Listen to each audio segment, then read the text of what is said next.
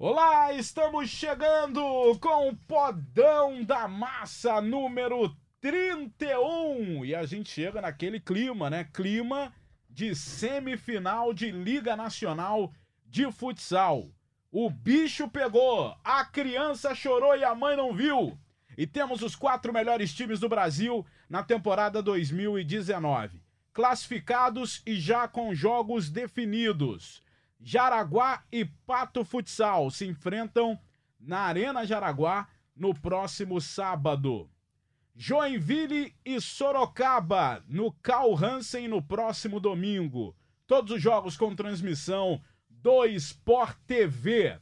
E a turma toda reunida, time completo, quarteto formado para mais um podcast Toque Sai. Marcelo Rodrigues, Flávio de Lácio e Fabrício Crepaldi voltando Começo com você, Marcelo Rodrigues. Olha, foram jogos sensacionais.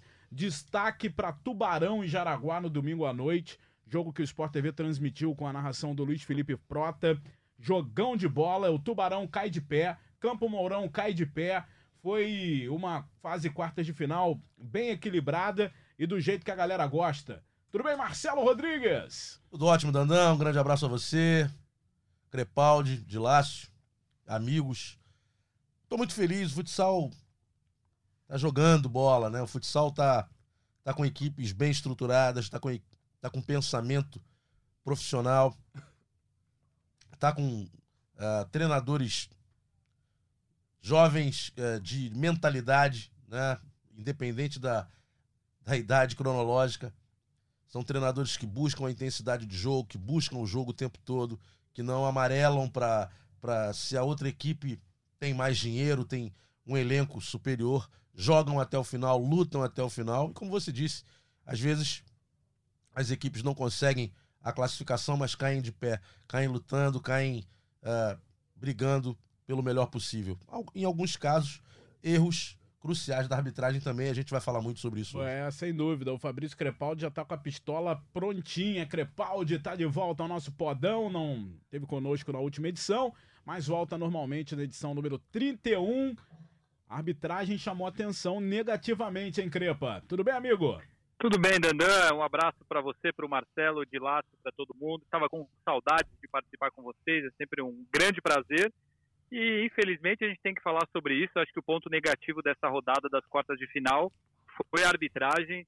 Alguns lances inacreditáveis que aconteceram, principalmente no jogo do Corinthians e Joinville. Foram vários erros arbitragem com uma participação direta no resultado do jogo. No jogo do Sorocaba também teve participação direta.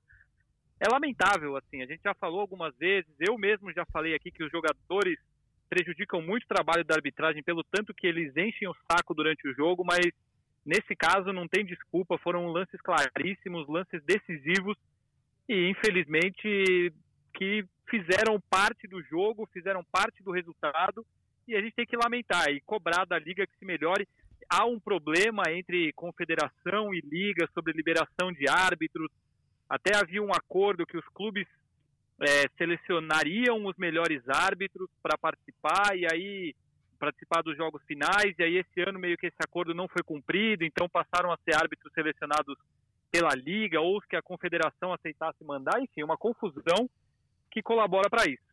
É, a gente vai falar mais sobre esses lances mais para frente, mas o meu destaque é, lamentavelmente, a arbitragem horrível nessa rodada, apesar dos ótimos jogos que a gente teve. É, muitos torcedores, inclusive, reclamando nas redes sociais, até de resultados comprometidos com erros de arbitragem, e deixou o torcedor muito satisfeito nesse final de semana. Flávio de Lácio, seu destaque inicial nesse toque sai que promete, hein? A gente vai bater um papo aqui com alguns jogadores envolvidos nessa fase semifinal da Liga Nacional. Qual é o seu destaque inicial, Dilácio? É, foram jogos muito bons aí na, nas quartas de final. Eu destacaria a partida, é, assim, em termos técnicos, a partida entre Corinthians e Joinville foi a que mais me agradou, né? Um, um jogo muito intenso pelos dois lados. É, tiveram os erros de arbitragem realmente. Teve um, um, um, lance que eu marcaria pênalti a favor do Corinthians no primeiro tempo, uma, uma dividida do William, se eu não me engano, com o Henrique. Mas foi um jogo muito bom e o, e o William fez uma, uma atuação magnífica, né? Do, do, do, Aquele O- pênalti foi O escandaloso. William, o William teve uma atuação magnífica, assim, principalmente no segundo tempo. Ele fez defesas milagrosas. O Corinthians teve uma chance no finalzinho que ele espalmou, bateu na trave. Por muito pouco esse jogo não vai à prorrogação. Eu acho que são duas equipes que poderiam muito bem ter se enfrentado na final, né? Mas por conta da, da campanha que fizeram, acabaram se enfrentando tão cedo. E agora esperar essas semifinais aí, né? É, eu acredito que teremos ótimos jogos aí esse, esse final de semana. Né, a- na, na rodada de ida, os catarinenses vão estar vão tá jogando em casa, né? O Jaraguá joga em casa o, o seu primeiro jogo, o Joinville joga em casa também. E vamos, vamos ver o que, que vai dar. É, vamos ver o que vai dar. Agora, o, o Marcelo, os erros, eles são é, por falta de talento, vamos dizer assim, ou então cegueira. por- eu não vejo maldade. Eu não vejo maldade no sentido de eu entrei em quadra para prejudicar alguém. Eu não vejo isso. Eu vejo é, ali erros amadores, como foi esse erro aí do pênalti do Williams, se eu não me engano, no Igor, nesse jogo Corinthians e Joinville. Foi no Henrique, não? É no Henrique. no Henrique. Sim. É, tanto Não, foi no Igor. Foi no Igor, Igor. Foi no Igor, Igor. Igor, é isso. Foi no Igor. E um pênalti claro pro Corinthians. Em contrapartida, o gol do Rafa, na origem do lance, teve uma Teve falta, uma do falta, Rafa. isso. claro. Então, eu não vejo. Não é, não é tendencioso, intenção. não é tendencioso. Eu acho que é, um, é- é falta de um posicionamento melhor é, de alguns árbitros, porque é, tem o, o árbitro que está mais próximo do lance. Esse árbitro, esse não pode nunca ficar atrás de um defensor. É, ele não pode ficar entre a bola e um defensor. Ele tem que estar numa posição em que ele consiga ver o lance. O outro está mais distante, fica um pouco mais complicado, mas está de frente. É mais fácil ter um defensor ou ter mais gente na frente dele do que o árbitro que está mais próximo do lance. É, acho que é um erro de posicionamento. E num jogo como esse, eu até falei na transmissão, é, a gente sabe que não tem absolutamente nada a ver com, com honestidade ou desonestidade, ou isso e aquilo, e, e que todo mundo, né? Sempre o torcedor que perde fala: ah, é, é sacanagem com o meu time, é roubo, é isso e aquilo. Não é nada disso. É falha. Falha, e ele falha para um lado, falha para o outro. E não pode acontecer num jogo como esse. Esse tipo de falha, sinceramente, não dá para acontecer. Jogo de Sorocaba também aconteceu isso. Né? Campo Mourão, num lance, foi prejudicado. E na sequência teve expulsão jogador. Dois lances seguidos, com cartão amarelo para o mesmo jogador. Enfim, Sorocaba jogou muito bem, fez por merecer a vitória. No momento certo conseguiu eh, os gols que precisava. Isso aí é incontestável. Agora, é importante demais que a gente tenha a, a, a leitura correta do jogo. Também teve falha. Então é importante, tam, a, obviamente, a Liga pressionar isso aí para a galera tomar um pouco mais de cuidado, ter um posicionamento melhor e a gente não ter esse tipo de problema nas semifinais. Bom, tá para participar aqui com a gente, ele que foi inclusive eleito pela Liga Nacional de Futsal o melhor jogador desse confronto, desse confronto do Sorocaba, é, que foi um jogo duríssimo, né? O Campo Mourão fez uma campanha sensacional e tenho certeza que quando o Sorocaba viu que era o Campo Mourão, até por falta de, de, de- de conhecimento do adversário, por ser um time recente na Liga Nacional de Futsal, o Sorocaba respeitou bastante, como deveria ser. Mas foi lá, Rodrigão, e com a mesma frieza, joga em casa, joga fora, conquista resultados e já está novamente o Sorocaba entre os quatro melhores times do futsal brasileiro. Obrigado pela sua participação aqui no podcast Torpedo Humano Capita, Rodrigo. Fala, meus amigos. Prazer novamente participar. É, no momento feliz para o nosso time, um momento de semifinal de liga. A gente sabe aí quanto é difícil chegar na semifinal. E mais uma vez, Sorocaba está aí. Sorocaba tem seis anos de vida. Eu faço parte desde o início desse projeto, único remanescente como jogador. E a quinta semifinal de liga. Então a gente está muito feliz. Foram duas grandes batalhas contra Campo Mourão. E agora um clássico nacional, um clássico de, de muito respeito aí, nós e Joinville, que é 50% dos dois lados. Eu vou mandar a primeira pergunta aqui, é, ô Rodrigo, porque você é um cara muito ativo na rede social, né? Você tá sempre ali. E hoje mesmo eu vi, alguém repostou A uma. esposa dele é do marketing, né? Então é, É. ele aprendeu tudo, sabe tudo. E eu queria saber como você lida com isso. E você responde a galera. Vem a galera do, do, do Pato, você vai lá e pimba. Vem a galera do Carlos Barbosa, você vai lá e pimba. Como é que você que lida com isso, com essa nova, essa nova onda, né? Porque a gente não pode dar opinião na internet que você é massacrado por quem não concorda da sua opinião. Como é que você lida com isso, hein, Rodrigo? Ah, Dandan, eu, eu acho assim, faz parte do espetáculo. Futebol, o futsal tá muito chato, cara. Qualquer coisinha, muito mimimi. Então eu vou lá, eu boto pilha, o pessoal bota muita pilha em mim, pessoal de Pato, pessoal de Erechim, agora o pessoal de Campo Mourão. E eu vou lá, eu vou lá, perturbo também, dou muita risada, é um momento de descontrair. Quando eu perco também, o pessoal vem com tudo para cima de mim. Mas é legal, eu acho que faz parte. Desde o momento que é sadio, a gente é, tem que brincar, tem que valorizar nosso esporte. Os confrontos começam a ser mais valorizados, talvez, né? Não sei, é um momento que é, eu estou aqui parado, o pessoal está me cutucando, eu vou lá e vai, vamos brincar então um pouquinho na rede social, mas sempre com respeito. A gente tenta ao máximo respeitar as entidades, respeitar os jogadores.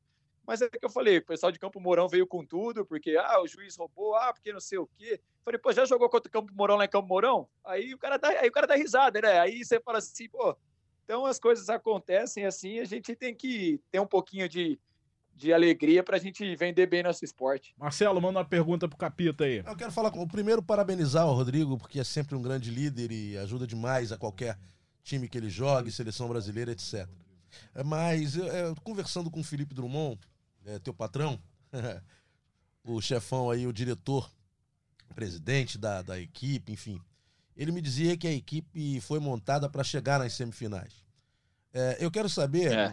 o segredo que vocês têm para conquistar esse, uh, digamos, chegar no, no, ponto certo no planejamento, chegar numa, numa fase como essa.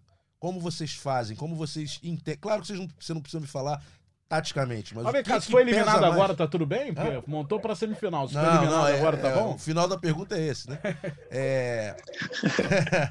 o final da pergunta é exatamente esse. Mas como vocês fazem para chegar nesse momento e ter esse segmento? O que que, o que que faz mais a diferença na tua equipe, no teu entendimento? Ah, assim, Marcelão, é, a nossa equipe, desde o começo, ela foi montada com grandes jogadores, com grandes pilares, né? E acostumado a decidir. É uma coisa que o Dandan fala é verdade: Sorocaba joga igual fora, joga igual dentro de casa. A nossa torcida é uma torcida mais familiar, né? não é uma torcida de campo, não é uma torcida assim, mas na hora da decisão, a região vem, a região lota. A Ô, Rodrigão, deixa eu te interromper aí. É, é, eu achei que a torcida do Sorocaba deixou a desejar na, na no sábado. O ginásio é Ô, grande, Dandan, ok, mas estava vazio. Ah. Ô, Dandan, vamos dar um voto de confiança para nossa torcida, que ela está acostumada a chegar nas semifinais. Então ela vai lutar agora contra o Joinville. Boa. Vai lá, Rodrigão, completa aí. Já soube que vocês vão então... contratar uns 15 malucos lá para ficar. É, eu vou ter que pagar um monte de caixa de cerveja aqui no estabelecimento para os caras ir lá pro ginásio. Não, mas é, então, é, sempre te, teve grandes jogadores, grandes líderes, né? Falcão, Thiago, eu, Ricardinho, agora que é o nosso treinador, sempre grandes jogadores passaram por aqui.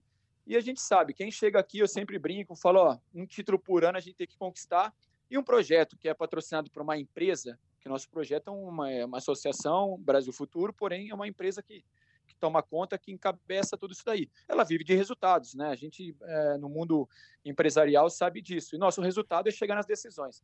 A gente sabe que é obrigação de uma equipe que investe, é, no papel a gente sabe que o Joinville investe mais que nós, isso daí é nítido, mas a gente sabe da nossa responsabilidade. Não, não estamos satisfeitos de chegar só na SEMI, a gente tem a nossa obrigação de chegar entre os quatro. Só o seu salário, isso. só o seu salário paga a folha inteira do Joinville, Rodrigo. Deixa de pagar. Tá de brincadeira, Dandan. tá de, tá de brincadeira, pô. Presta atenção no serviço. Crepaldi, faz uma pergunta pro Capita. Fala, Rodrigo. Um prazer falar com você de novo. Eu, como tô revoltado com a arbitragem nesse fim de semana. É, eu queria perguntar para você. Tá revoltado, é um Estou revoltado. Você é um cara que sempre fica muito em cima da arbitragem durante os jogos.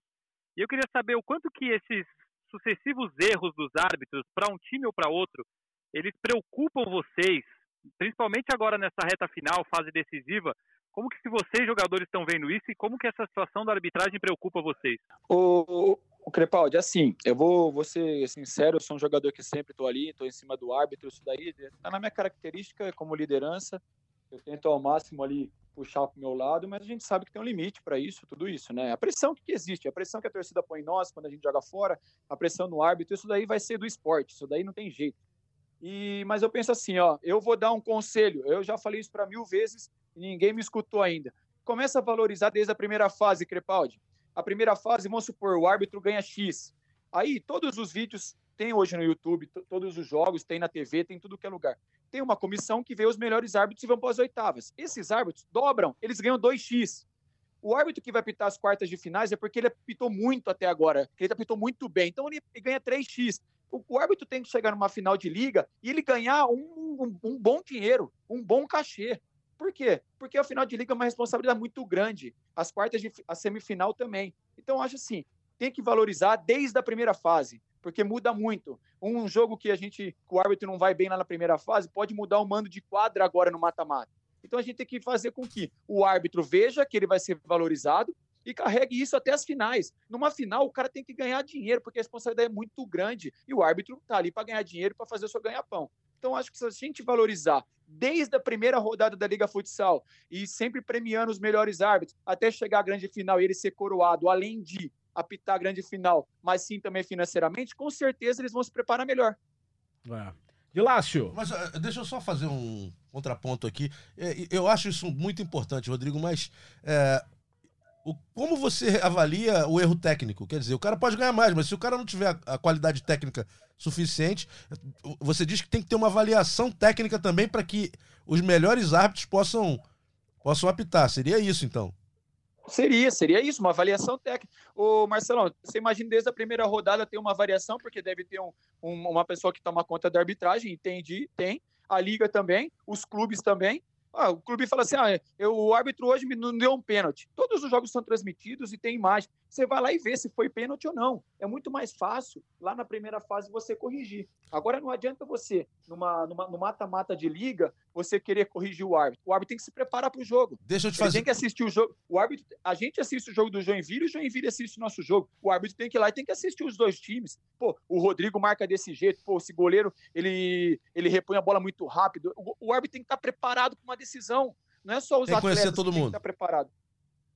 Ah, mas eu parto do princípio que o árbitro conhece todo mundo, não? O É, cara não se prepara sim. Eu, eu, eu- é a pergunta que eu Eu quero acho fazer que pra árbitro, ele. assim, assim, eu É. tenho eu tenho que eu posso até falar porque eu acho que os árbitros brasileiros inclusive são é, ruins fisicamente. Eu acho que tem que ter uma preparação física também, porque chega Alguns no, bons, no segundo tempo bons. tem uns gordinhos lá que já estão cansados, não estão enxergando É. mais nada. Então eu acho que tem que ter uma preocupação física Alguma também. coisa contra gordinho? Nenhuma. Gilácio, manda uma pergunta pro Capita aí, ó. Não, não é? Ô, Dandan, Ah. só para lembrar, só, Ah. só para a gente falar assim sobre a arbitragem. Erros vão acontecer. Até com o VAR tem erro. Então a gente tem que é, tentar diminuir os erros. Ah, foi falta para o Campo Mourão. O cara tinha que bater a falta, o cara tinha que fazer o gol, e depois o Campo Mourão tinha que fazer outro gol para classificar. Então a gente não pode jogar só nas conta, na conta do árbitro uma classificação. Ah, o, não deu um pênalti que foi lá no Corinthians. Tudo bem, mas teve mais 39 chances de minutos de para fazer um gol. Então a gente tem que ter calma também para não colocar tudo na conta do Claro, árbitro. claro. Uma, uma eliminação. Claro. Mas você gosta de. Você, você mesmo falou que gosta de dar uma pressionada nos árbitros. Não precisa citar nomes. esporte, Tudo Dandão. bem, tudo bem, não, não vou nem questionar isso. O que eu quero saber é o seguinte: é, você falou que tem que ter essa avaliação técnica, que tem que ter uma, uma grana maior. Mas você sabe que tem árbitro que você vai botar uma pressão e o cara vai, vai na tua, e tu, tem, tu sabe que tem árbitro que, que tu vai tentar chegar e não vai dar certo. Não Ô, precisa citar Marcelão. nome. Tem ou não tem? Tem ou não tem? Você, você jogou bola. Na primeira bola do jogo, eu já sei qual que vai ser a do árbitro. É. Na primeira bola do jogo, eu sei que o, qual, que- qual que o, que- o critério que o árbitro vai, vai dominar no jogo. Se ele vai deixar o, o back dar uma chegada maior, ou se qualquer encostadinha ele vai dar falta. Você vai, você vai ver no árbitro, no, no que ele te mostra no começo do jogo também. É. Ô, Dilas, faz uma pergunta. que A gente tem outros convidados e o Rodrigo fala bem, né? O debate vai ficar, a gente tem que botar os outros pra falarem também, né? Senão o Rodrigo vai tomar conta igual ele toma conta da orelha do juiz, hein, Rodrigo? Tá louco? Ô, Oi. você fica falando isso daí, daqui a pouco os caras na primeira bola vão me expulsar do jogo. Mas ninguém escuta esse podcast, não, Rodrigo. Fica tranquilo. Tá louco? Isso daí é a coisa mais escutada no mundo hoje. Fala aí, Dilas. É, Rodrigo, seu time nessa semifinal joga a primeira fora e a segunda em casa. Você acha isso uma vantagem? E se, se existe essa vantagem, qual o tamanho dessa vantagem aí para o mata-mata de Liga Nacional de Futsal? Ah, eu, eu não vejo vantagem é, nesse, nesse tipo de confronto.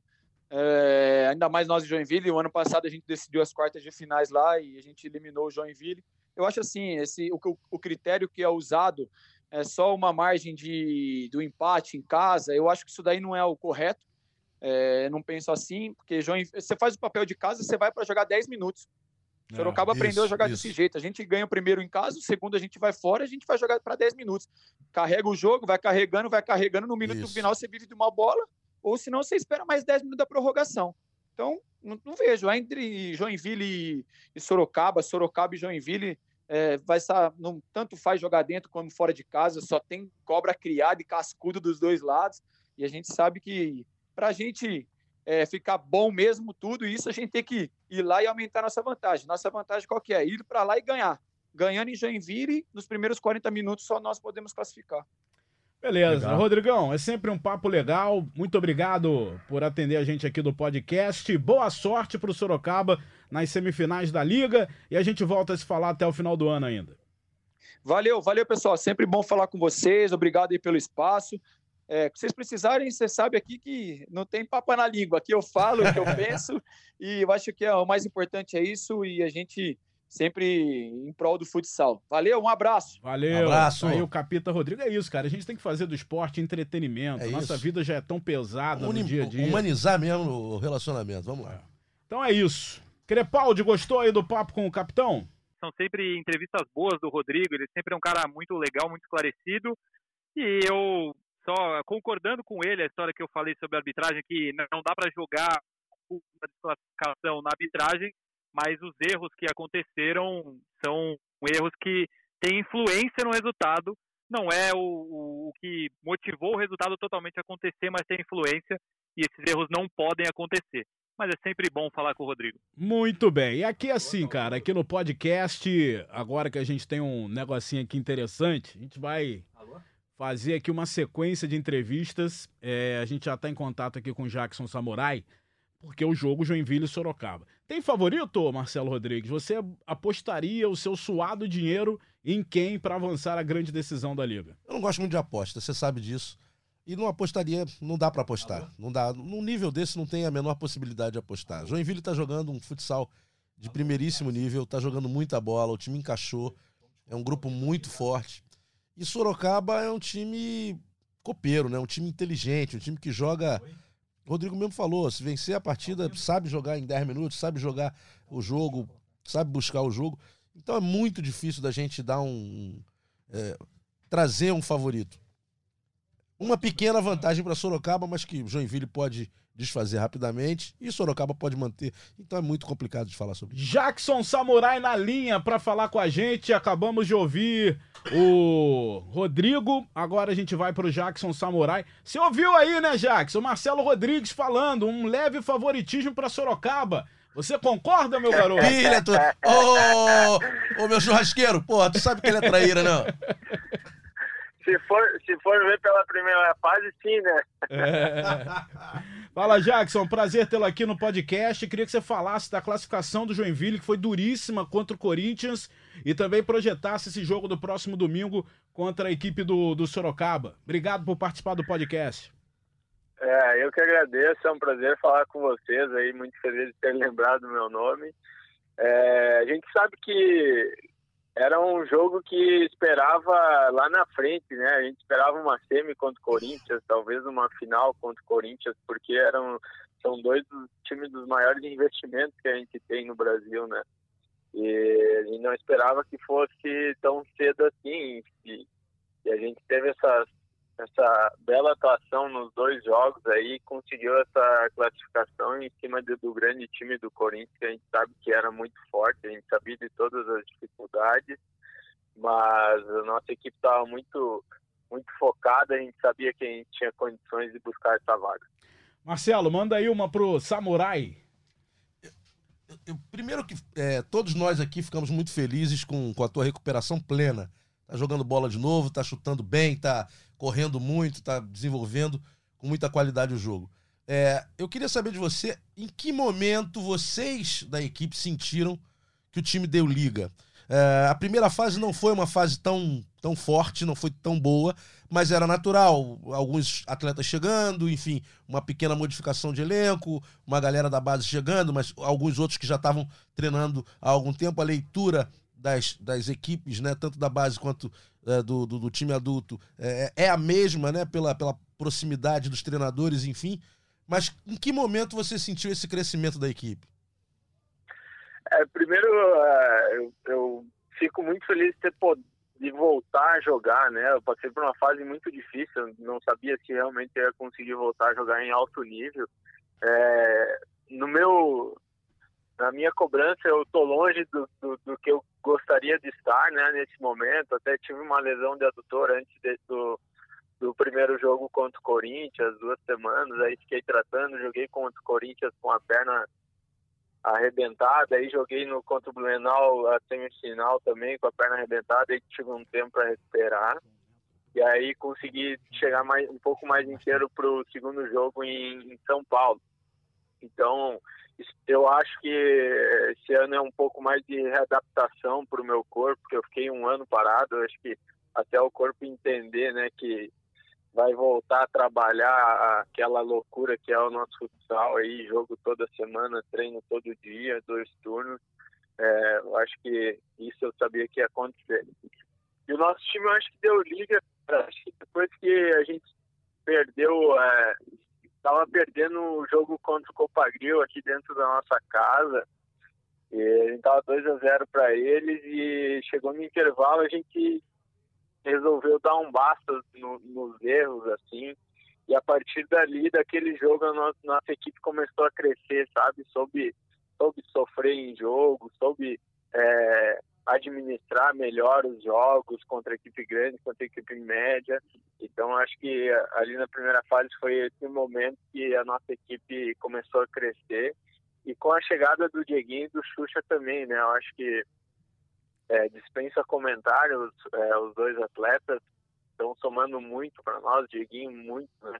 A gente sabe que ele é um dos melhores pivôs que a gente tem no mundo e ele veio muito a somar para nós e esse foi um dos momentos que a gente realmente começou a acreditar no nosso potencial e saber que a gente poderia chegar lá na frente. Para mim, hoje o Joinville é o melhor time do futsal brasileiro. Não quer dizer que vai ganhar, mas para mim, hoje, o Joinville joga o melhor futsal. Crepaldi, manda uma aí pro Samurai, o rei do churrasco, rapaz. Será que vai ter churrasco esse ano? Fala, Crepa. é, tem, tem, que ser, aí não dá pra ser Joinville, né? tem que ser lá em Erechim. É. O, eu concordo com você, Dandan, que o, o, Joinville tem o melhor elenco do, do futsal nacional hoje. E até em cima disso, já que é um prazer falar com você, queria perguntar, você que estava no título de 2017, que foi o grande nome daquela conquista, como que você vê o time de hoje comparando com aquele? É, também era um time muito bom, mas você acha que hoje você tem mais jogadores renomados?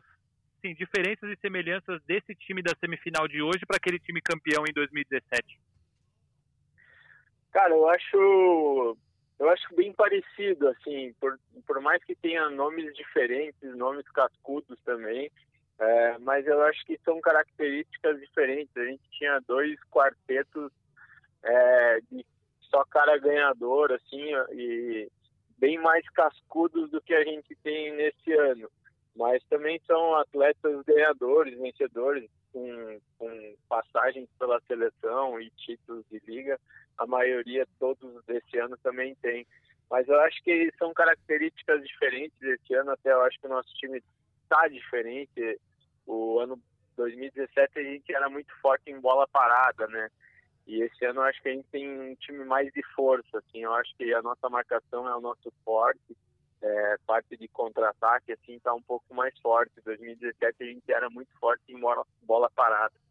É, essa é a diferença que eu vejo de 2017 para esse ano. Dilácio, manda uma pro Cracaço aí que vai estar tá na Lituânia no que vem. Atenção, Marquinhos Xavier, presta atenção no serviço. Jackson, qual foi o mo momento mais difícil desse seu período é, de recuperação, esse, esse, período que você esteve sem jogar? E vou emendar outra pergunta nessa. Você chegou a temer pelo pior, pela, pela continuidade da sua carreira nesse momento de inatividade, porque foi uma lesão bem séria, né? Queria que você falasse sobre isso.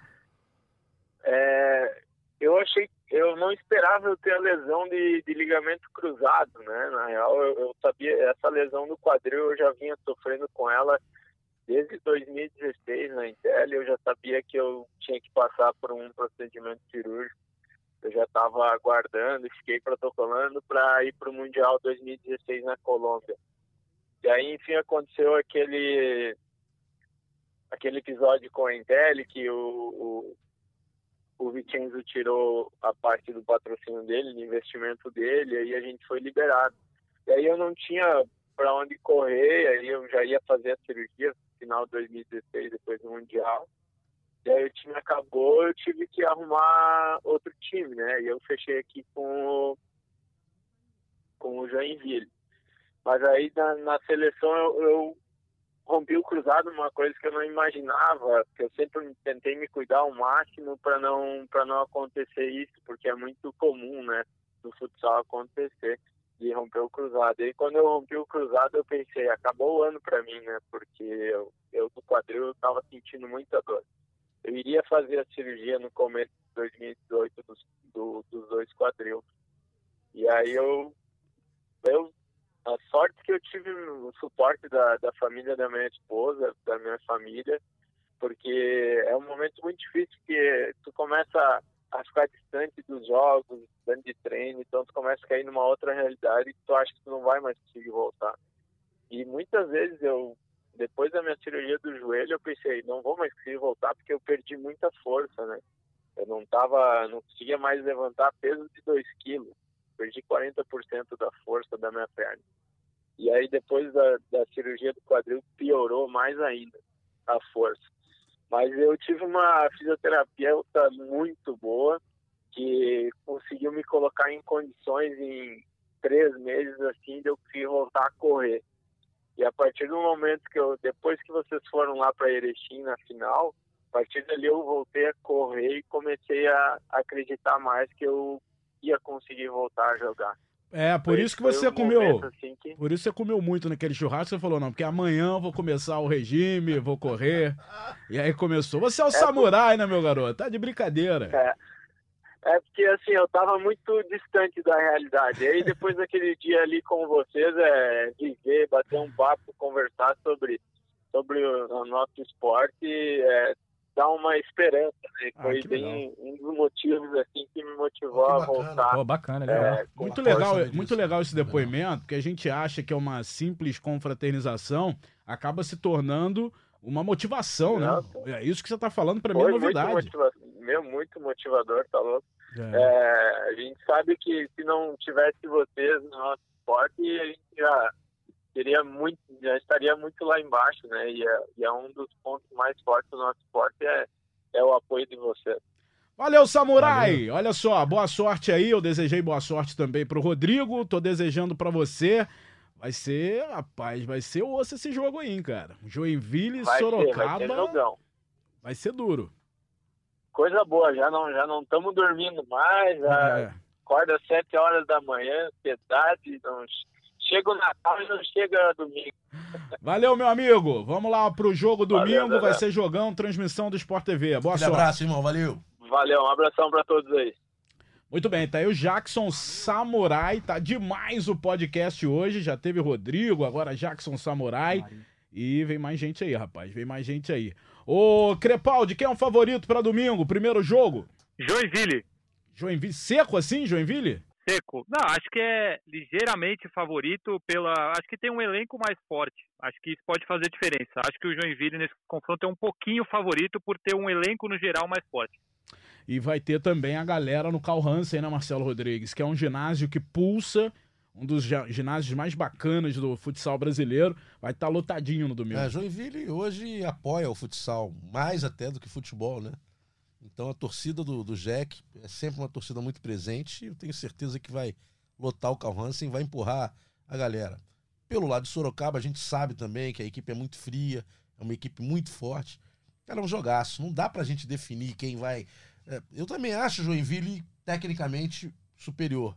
Pelo que tá jogando, perguntei pro, pro Samurai, inclusive, quando tinha dado liga, porque a partir do momento que começou a jogar, o conjunto funcionou muito bem e vem funcionando muito bem está né, marcando melhor, está acelerando as transições com qualidade, está finalizando muito bem. Está num momento realmente extraordinário. Vamos ver se a, a, experiência da equipe de Sorocaba consegue travar. E o talento, obviamente, de é, um jogador que está me encantando demais, que é o Leozinho, que já definiu é, Intercontinental, que já definiu Gosta do Leozinho, né? Gosta do Leozinho. Gosto muito, cara. Bom Eu jogador, gosto do né? jogador jovem com a personalidade que ele demonstra. E liga, ele pode aparecer e tentar resolver. né? Exatamente, É, é a é hora de aparecer. A hora, é a hora é essa. É essa. É a hora da, que não pode pipocar se quiser ser um grande nome do futsal brasileiro. Ô, Crepaldi, se fizer um quem é quem, ou seja, comparar posição por posição ali entre eh, Sorocaba e Joinville, quem leva vantagem na sua, na sua opinião? Se colocar num quarteto titular, talvez o quarteto do, do Sorocaba seja melhor, porque você tem Rodrigo, Leandro Lino, Danilo Baron, que talvez seja quem empate ali, e o Éder Lima, é muito difícil que alguém ganhe deles. Mas pegando dois ou três quartetos, porque o Joinville tem mais do que dois quartetos muito bons, aí no geral eu fico com o Joinville. Mas se pegar time titular, acho que esse trio, Leandro Lino, Éder Lima e Rodrigo, formam talvez o melhor trio do Brasil dentro de um time. Mas depois tem um cachorro latino aí, hein? É, rapaz, é um cachorro. Já já vai saber qual é o cachorro. Acho que é um cachorro aí. É do nosso convidado aí. É. É do Então, nosso daqui a pouco ele, ele vai contar, vai contar pra gente quem é o, o que tá, o, convi- o convidado do convidado, o cachorro que está latindo lá atrás. Mas eu tava falando desse trio, Éder Lima, Rodrigo e Leandro Lino. É difícil alguém bater esse trio no Brasil. Mas, no geral, eu acho que o Joinville leva vantagem. Muito bem, rapaz, o podcast hoje está demais, com a ajuda aqui na produção de Flávio de Lácio, que tem que fazer uma manobra aqui, não é fácil não. Mas tratamos do jogo Joinville e Sorocaba. Vamos mudar nossa chavinha para um jogo que eu considero um jogo simpático, cara. Como eu gosto dessas duas equipes, não que eu não goste de Sorocaba e Joinville, mas eu tenho uma simpatia muito grande pela história do Jaraguá e pela história recente do Pato Futsal. Tá na linha com a gente o Di Maria, o Henrique Di Maria. Ô, É, meu garoto, você gosta de fazer gol importante, né? Muito obrigado pela sua participação aqui no podcast. É, boa tarde, boa tarde a todos aí. É, muito feliz, né? É, mais um momento aí que, é, marcante aí na, na minha carreira, não só na minha carreira, mas também aí para o Pato Futsal. É, uma classificação para a semifinal diante de, um, de uma equipe de, de camisa, né? Como eu tive uma passagem lá na CBF em 2017, seria, a gente sabia a dificuldade que era jogar lá, mas graças a Deus aí, no finalzinho, faltando 20 e poucos segundos aí, é, tive a felicidade de fazer o gol e graças a Deus a classificação para mais uma semifinal do Pato. É, faltando 21 segundos, né, Marcelo Rodrigues? Foi o gol do Di Maria, Isso. que fez, gosta de fazer gol em decisão, gosta de fazer gol em semifinal. É um dos grandes do nosso, do nosso futsal, né? Com certeza, ano passado já arrebentou né, nas finais da, da Liga. E eu queria saber dele, é, o que, que te deu na cabeça ali, cara? Era desespero? Foi, foi, foi num impulso? O que, que aconteceu ali naquele momento? Porque a equipe vinha martelando, martelando, martelando, martelando. Tinha perdido um gol na cara, um lance antes. Depois daquele Aí- lance eu achei que não ia É, dar. da- ali eu falei, É. é. Futsal a gente não pode nunca duvidar. Mas ali, você saiu. O que, que te deu na cabeça naquele momento? Grande abraço. Um abração, Marcelo. É, assim, ó, na hora ali, como faltava é, 20 e poucos segundos, né? até O Wolverine é, tentou achar, Isso, ali, se isso. não me engano, é, o pivô. E eu acabei segurando ele e a bola saindo. Então, eu até ameacei, né? Saí pro lado esquerdo e joguei pro Denner ali no lado direito. E já, e já comecei a correr para ganhar a quadra, né? Para receber depois no meio da quadra. Então, o Denner também foi muito feliz, né? Foi muito bem, foi É, muito bem. Aquela condição de é, bola ali. Isso, levou dois ou três jogadores Isso. ali na, na condução dele e o Roberto foi mais inteligente ainda. Tocou de primeira. Um, deu um toque de primeira. Então, graças a Deus aí, é, tive a frieza ali, né? Que não, não é fácil. O Wolverine é um grande goleiro, então, graças a Deus, é, tive a felicidade de, de achar o gol ali da classificação pro Pato. O Denner é o que tinha perdido o gol, né? na Isso, cara do isso. gol. Ainda bem, né, cara? Fez uma jogadaça, fez uma Zerou. jogadaça. Porque senão a galera de pato É. ia comer ele assado. Ô, Crepaldi, manda uma pergunta aí pro nosso Di Maria. De Maria, um prazer falar com você. Obrigado por atender a gente. É, eu queria te perguntar o seguinte: no começo do ano, como que vocês estavam se sentindo? Principalmente você, o Neguinho, o Johnny. Estava vendo notícia de que aquele time estava se desmontando, o time campeão de tudo no ano passado. Como que vocês se sentiram pensando no que seria o time para esse ano?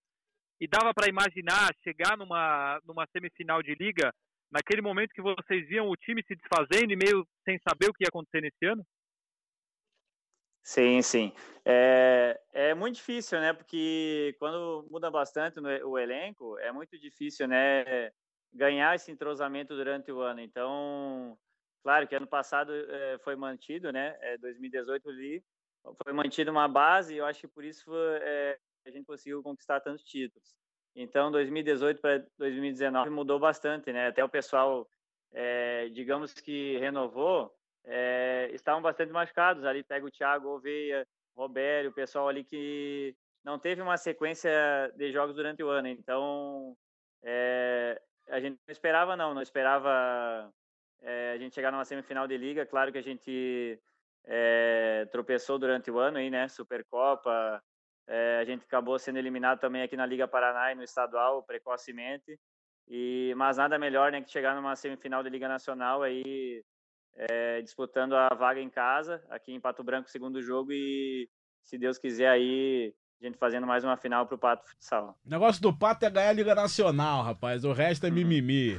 De Lácio, manda uma pergunta aí pro Di Maria. Ô, Di Maria, uma coisa assim que a gente comenta muito aqui no podcast é que a equipe do Pato cresce muito em mata-mata. Às vezes o Pato tá fazendo uma campanha intermediária e tal, chegou no mata-mata, o time cresce, o time começa a jogar bem, decide jogos fora de casa.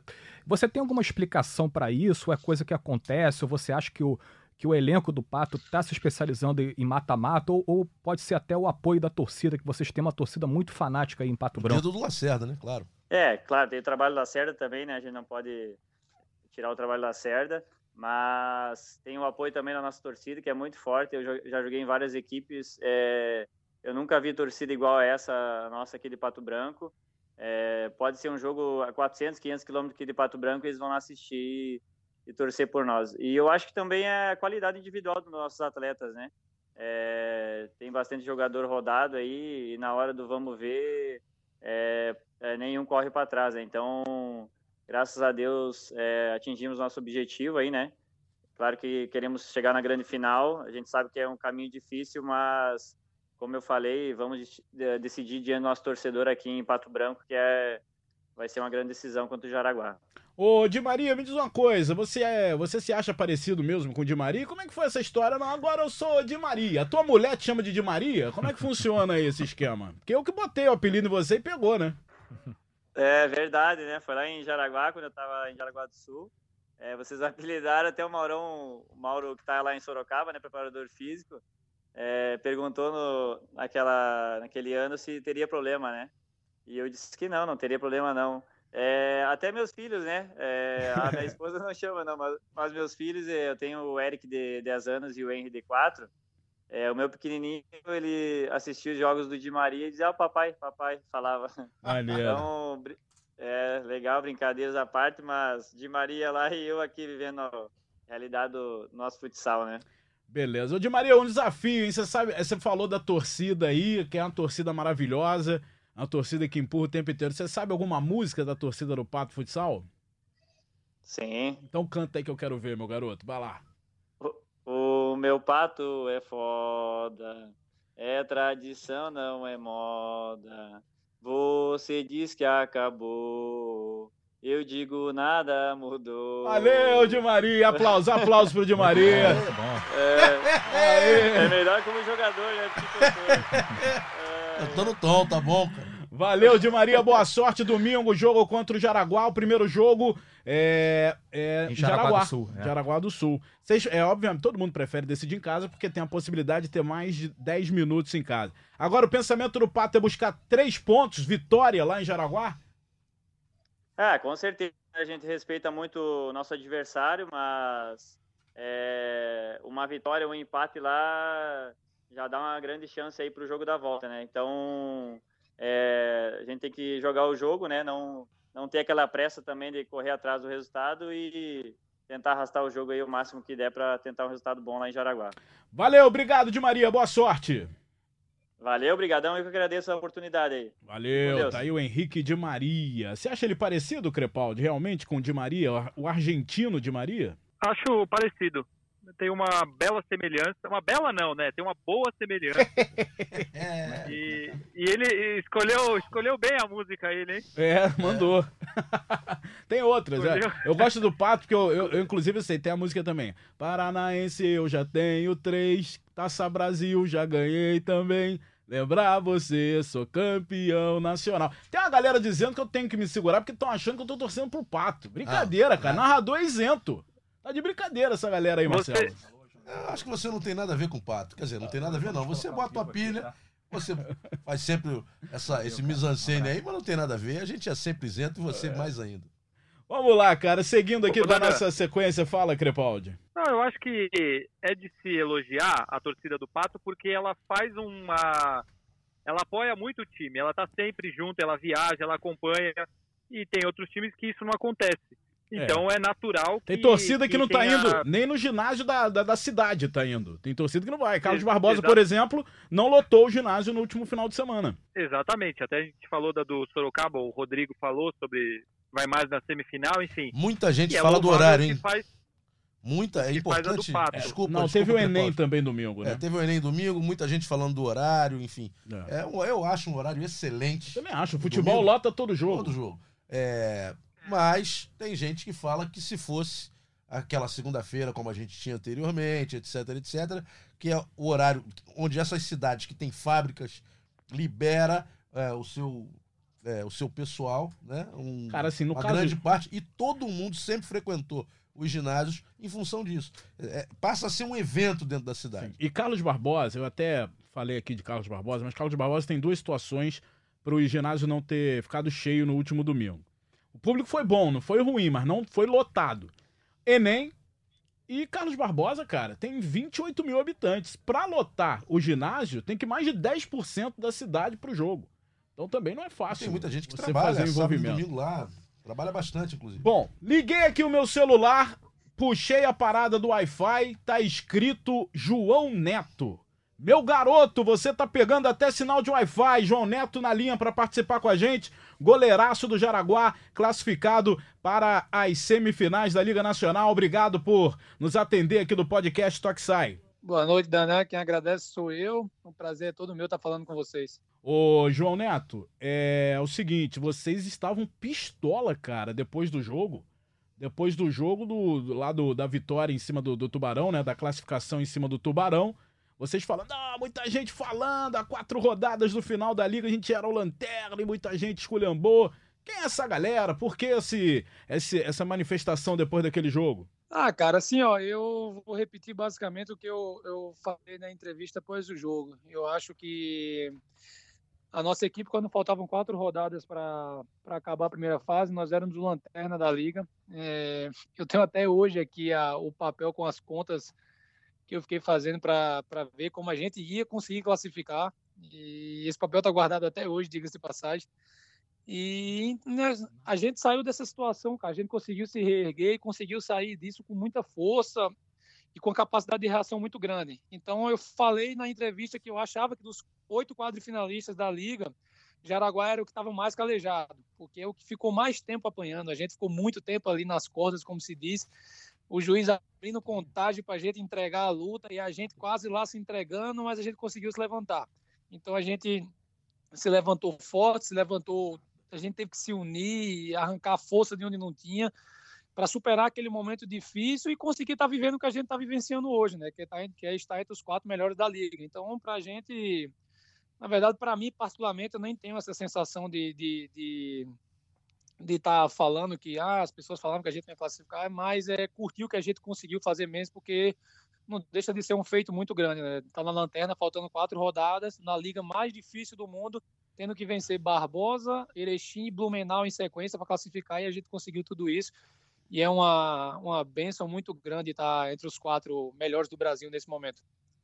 É, sem dúvida alguma, você é um dos responsáveis. E lembrando, viu, Marcelo Rodrigues, que o João, ele é nosso companheiro, ele é, É, jornalista. jornalista, né? é. Então, por isso que fala, Fala bem, bem, aí, fala fala, bem. bonito e agarra demais, né, Marcelo? Manda uma pergunta pra ele aí. Parabéns pela, pela classificação. É, Eu fiz agora, João Neto, primeiro um grande abraço a você. Eu fiz agora uma pergunta para o Jackson e eu gostaria de fazer para você também. É, Claramente a equipe de Jaraguá teve problemas na, na fase de classificação. Ela não, vem, não vinha bem. É, poderia realmente estar desclassificada, mas em determinado momento, num determinado momento, ela passou a crescer, ela passou a acreditar. Eu queria que você explicasse quando é que essa chavinha virou, quando é que o grupo entendeu o potencial que tinha, qual a importância do Lucas Quioro nessa, nesse momento de vocês é, e como o grupo está posicionado é, para conquistar mais uma, uma etapa nessa, nessa competição. Fala, Marcelo. Prazer enorme estar falando com você também. Cara, eu vou tentar resumir de uma maneira que vocês possam entender que eu não me alongue tanto. É, o mês de julho para a gente foi um mês muito difícil. Foi um mês que a gente perdeu todos os jogos estadual, liga e todos os jogos de goleada. Era um momento assim que a gente estava muito mal de cabeça, mal tecnicamente, mal em todos os sentidos. Era aquele, chegou aquele momento que a gente entrava na quadra não, hoje é o dia. Chegava, tomava um gol logo no começo do jogo e desandava tudo. E a gente perdeu de 5 a 0 do Copa Grande no Marechal em casa. A gente perdeu de 4 a 0 do Blumenau em casa pelo estadual. Então, assim, as coisas ficaram muito complicadas. Foi logo quando o Lucas assumiu. Ele não teve tempo de trabalhar, porque ele já assumiu num mês que a gente jogou muitas partidas, tanto estadual como liga. E ele não teve esse tempo. Para mim, o divisor de águas foi o jogo lá em Blumenau. Era o jogo que quem perdesse estava eliminado. É, a gente já tinha tido um, derrotas Blumenau em todos os jogos no ano até naquele momento. E a gente foi lá decidir nossa classificação e numa partida difícil, a gente começou perdendo, tomamos um empate na metade do segundo tempo, viramos, tomamos um empate na metade do segundo tempo. E a gente conseguiu fazer o 3 a 2 com um gol contra, um chute que a bola ia lá no escanteio, desviou na cabeça do jogador do Blumenau e entrou. Então, assim, aquele dia foi um dia muito marcante para a gente, pela, simbolizou toda a luta. Então, a partir daquele momento, eu comecei a acreditar que ia dar. E a gente foi, ganhamos do Barbosa em casa, ganhamos do Erechim, depois de estar perdendo 2 a 0 A gente conseguiu virar com mais um gol contra, que a bola ia lá na lateral, desviou no Barbosinha e entrou. Então, assim, tudo que vinha dando errado antes começou naquele momento a conspirar a nosso favor. E a gente foi para Pato, ainda já classificado, os resultados nos ajudaram. A gente estava perdendo mais uma vez de 2 a 0 viramos para 3 a 2 conseguimos subir um pouco na tabela e pegar um confronto mais acessível, porque a gente teria pela frente, se não ganha, Corinthians ou Sorocaba. Então as coisas aos poucos foram acontecendo e dando certo. E a partir daí a gente foi voltando a acreditar na gente. Porque quando a gente perde, a gente sofre uma enxurrada de críticas, normal. torcida é mais passional do que qualquer coisa. E, e, a gente tem que ter o discernimento de saber que nós não somos ruins daquela maneira que as pessoas estão pregando. Da mesma forma que a gente tem que saber também que quando está ganhando, a gente também não é nenhuma coisa acima de, de, de, de tudo. Então, assim, a gente teve esse discernimento, a gente soube reagir e foi chegando, chegando e aconteceu de a gente estar tá entre os quatro. Sobre o Lucas, assim, a gente, ele chegou, como eu falei, num momento muito difícil, de muitos jogos, não conseguiu, não conseguiu trabalhar. E nesse jogo do Blumenau foi um jogo que a gente ganhou mais na, na, na vontade do que qualquer outra coisa. Aí depois desse jogo a gente teve 15 dias, teve uma pequena parada na liga, e a gente teve 15 dias para trabalhar. Ele conseguiu colocar, implementar algumas coisas do trabalho dele, a gente conseguiu assimilar muito rápido e houve uma crescente, a gente, nós fomos crescendo aos poucos, aos poucos, os resultados vindo, a confiança foi voltando e a gente está aí. Estamos aí brigando para, quem sabe, tá nessa maior festa do futsal aí, que é a grande final da Liga Nacional. Sonhando com isso. É, o Crepaldi, o Jaraguá, é impressionante, rapaz, o que o Jaraguá fez. É, eu duvido que alguém aqui dessa mesa, me incluindo, obviamente, há, um, há uns dois meses ou até menos, um mês atrás, apontaria que o Jaraguá seria semifinalista da Liga Nacional que esses caras fizeram. Não é brincadeira não, hein, Crepa? Faz uma pergunta aí pro João. Não, sem dúvida. Até eu até tem a ver com a minha pergunta. Eu lembro de eu falar aqui que eu, o Jaraguá em último eu temia pela continuidade do projeto, por ser um time tão vencedor. Aí as empresas, os patrocinadores veem o time na última posição da liga. É, eu, eu cheguei a temer pelo, pelo time não continuar no, no ano que vem, enfim e os jogadores conseguiram dar a volta por cima. Eu queria saber do, do João, até mais também é um prazer falar com você, João, é, o quanto que o fato de ser em Jaraguá, ter a torcida, vocês têm arena, vocês têm história, o quanto que isso ajuda vocês nesse processo, tanto nessa reconstrução, reconstrução durante o ano, quanto de crescer nessa reta final da liga? Fala, Crepaldi. Vou repetir o que eu falei para o Danã e para o Marcelo, prazerzão estar falando contigo. É, cara, sobre essa reconstrução, é, eu vou aproveitar até para você tocou no assunto aí dos patrocinadores. É, eu acho que essa diretoria nova do Jaraguá, que assumiu após aquela crise toda de 2016, que ameaçou acabar o clube, é, ela vem conseguindo um trabalho de reestruturação muito legal, de, de arrumar a casa, como se diz, mas até então era um, um trabalho que só era conhecido por pagar dívidas. Pagar dívidas, tá arrumando a casa, mas resultado assim ainda não tinha conseguido. E para a gente, estar tá entre os quatro da liga, para a gente, para o projeto, é, é, sem dúvida muito bom. Para a continuidade do Jaraguá, para que as pessoas passem a acreditar no trabalho que está sendo feito, não só pelos jogadores, pela comissão, mas pela diretoria também. Para que as pessoas não vejam só, ah, o Jaraguá está só pagando dívida, mas não tem resultado. Então, é, agora nós estamos entre os quatro melhores da Liga Nacional. A competição, não, não tem nem palavras para descrever o que é recolocar Jaraguá nesse patamar depois de alguns anos. Acho que foi 2014 a última vez que chegou, mas ainda era com um orçamento bem maior do que tem hoje. Então, assim, é, é uma felicidade muito grande para todos nós. Acho que está todo mundo muito é, focado em, em, tentar seguir avançando e, e, sobre a arena, cara, sobre a, o que as pessoas têm, têm contribuído para a gente. Jogar aqui na arena é, é uma sensação muito diferente. Eu estou aqui em Jaraguá há quase dois anos, apesar que fiquei quase seis meses sem jogar, mas é uma energia sem, sem palavras. É, uma, é a atmosfera é sensacional quando a torcida, apesar de ser um, um ginásio muito grande e está sempre dando a aparência que não está lotado, mas sempre a, o público é acima de duas mil pessoas. Contra o Tubarão, pô, tinha muita gente, estava muito legal de jogar. É uma força muito grande a mais que empurra a gente, que essa atmosfera faz a gente ficar mais forte. E é com isso que a gente conta, né? Que a gente fez um grande jogo contra o Cascavel em casa, fez um grande jogo contra o Tubarão em casa e a gente visa mais uma vez fazer um grande jogo contra o Pato. A gente sabe da dificuldade que é jogar lá em Pato, então, acima de tudo, nós temos que buscar sair daqui com resultado positivo. É, isso aí que o João falou é importante, né? Porque é, dá a sensação de ginásio vazio, mas não tá. E uma torcida barulhenta, torcida do Jaraguá canta o tempo inteiro. Ô, João, já agradecendo sua presença aqui no podcast Toque Sai, eu fico imaginando o que o 86 vai fazer naquele cabelo se o Jaraguá for campeão brasileiro, hein? ah, o Oito é uma resenha muito grande. Ele é, ele é não só uma figura folclórica, mas é um grande jogador também, é um profissional sem palavras, mas com certeza alguma coisa ele já vai aprontar para essa semifinal aí. Vamos ver o que vem pela frente. Valeu, João. Boa sorte para você. Jogo sábado, transmissão com o Sport, do Sport TV. Primeiro jogo em Jaraguá. Vai ser assim até o final, né? Pela campanha na primeira fase, que foi até bonita, afinal de contas, conseguiu uma reação incrível, mas tecnicamente acaba sendo prejudicado e que tem sempre que decidir fora. É, vamos seguir o exemplo do nosso próximo adversário do ano passado, né? Que decidiu praticamente todos os jogos fora e tentar chegar como eles chegaram na final aí, ser campeão. Não custa nada sonhar, a gente tá, tá mais perto do que longe. E agradeço a oportunidade de estar tá, tá falando aqui também do nosso trabalho, de tudo, e parabenizar vocês aí por mais, ser mais uma fonte de divulgação da nossa modalidade. Só mais última, mais umazinha, bem rápido. Você ainda pensa em voltar para o jornalismo de alguma maneira, depois de parar e tal?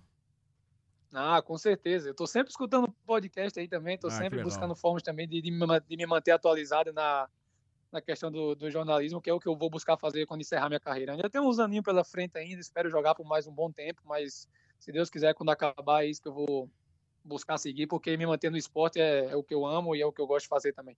Obrigado, João. Aquele abraço. Boa sorte aí para a equipe do Jaraguá na semifinal, né? Boa sorte para todos os envolvidos. E que podcast foi esse, hein, ô Crepaldi? Tá de brincadeira, hein? Um de cada clube envolvido na semifinal. É sempre muito bom, né? É. Com a presença dos ilustres convidados, ficou ainda melhor. Ô, Dilácio, domingo tem decisão da Copa Brasil de futsal feminino. Pois é, é vamos ter Leões da Serra e Taboão da Serra, aquele clássico que sempre decide as principais competições femininas, né? Um clássico muito polarizado. E dessa vez o Taboão da Serra venceu o primeiro jogo em Taboão, 2 a 0 Leões vai ter que vencer para forçar a prorrogação. É um né? fato, acho que até novo pro Leões, né? Vai Sim, porque o, o Leões, Leões ganhou tudo esse ano, né? Todas as competições que, que disputou, ele ganhou. Foi campeão duas vezes em cima de Tabuão, né? É a Copa do, das Campeãs, né? Que o Sport TV transmitiu. E aquela Taça Brasil, a Taça Brasil de clubes feminina que o Sport TV transmitiu também. Eu acho que vai ser um jogaço. Vamos ouvir aqui a Flavi, que é a goleira do Tabuão, fala com a gente aqui no podcast. Depois da Flavi, palpites, hein? Todo mundo vai sair do muro e palpitar para os jogos do final de semana, dos jogos de ida da semifinal da Liga Nacional de Futsal. Flavi fala do jogo de domingo contra Tabuão, jogo contra Leoas, Tabuão e Leoas, jogo que terá transmissão do Sport TV. Nós estamos apostando na força do nosso coletivo, né? Uma marcação que neutralize as ações da Mandinha. É... O jogo contra Leoas é um jogo bem disputado, então quem acertar mais as jogadas de transição, com certeza leva o resultado de lá. Estamos apostando também na nossa transição, né? é, de modo geral na marcação, porque temos lá tem um nível de seleção brasileira, então não podemos descuidar, né? E falando individualmente, assim, eu estou bem focada. É, nós goleiras temos um trabalho bem forte, né? E sempre estudando muito, é, tirando o mínimo, assim, de detalhes possíveis para que a gente possa ajudar, né, no momento decisivo. Marcelo Rodrigues, a Flavi pega sinal de Wi-Fi também, não? Ela pega, Pega, né? agarra demais. É um jogaço, um jogaço, né? Tem a Cris, que é a treinadora dessa equipe, enfim, e toda, toda, todo o grupo muito forte, né? Muito focado na marcação. Tem jogadoras eh, de muita habilidade também. Ah, tem a, a Paraguaia, né? joga nessa equipe. A, a, a Paola. Paô. Pa- Paô. Paô. Paô. Paô né? Brites, as Tem a irmãs Su Brites também, gêmeas. isso. É. Então, Su sim, Reis. é. É uma equipe muito forte, uma equipe de muita qualidade. Obviamente, a- as Leoas têm, têm um um plantel, na minha opinião, superior. E aí vai ser. ah, vai ter que ser muito inteligente. Jogando em casa, a torcida empurra, mas a, a fala foi muito interessante em função do que já está planejando a equipe de Tabuão. Né? Vai marcar, vai buscar transição, vai buscar roubar a bola e acelerar a velocidade de transição para tentar matar o jogo. Muito bem, vamos aqui palpitar. Bora! Ah, cadê o bolão? Bolão, cara. Bolão a gente vai palpitar aqui, porque eu sei lá o que aconteceu com o bolão. O que aconteceu com o bolão, hein, de Lácio? É, Rolou. perdeu na classificação, né? Você caiu, sumiu. Ah, agora com o Belinho. Crepaldi apertou delete E eu lá com na certeza parada. devo ter te passado aí nessa, Ah, agora nessas quartas de final de aí, que eu nada, pontuei rapaz. pra caramba, acertei o Jaraguá aí sozinho, Primeira rodada, tirou uma onda. "Ei, Eu sou melhor. É. é, é, é, é". Cavalo Paraguai. O bolão tá zoado. Crepaldi, É só fazer, só fazer as contas.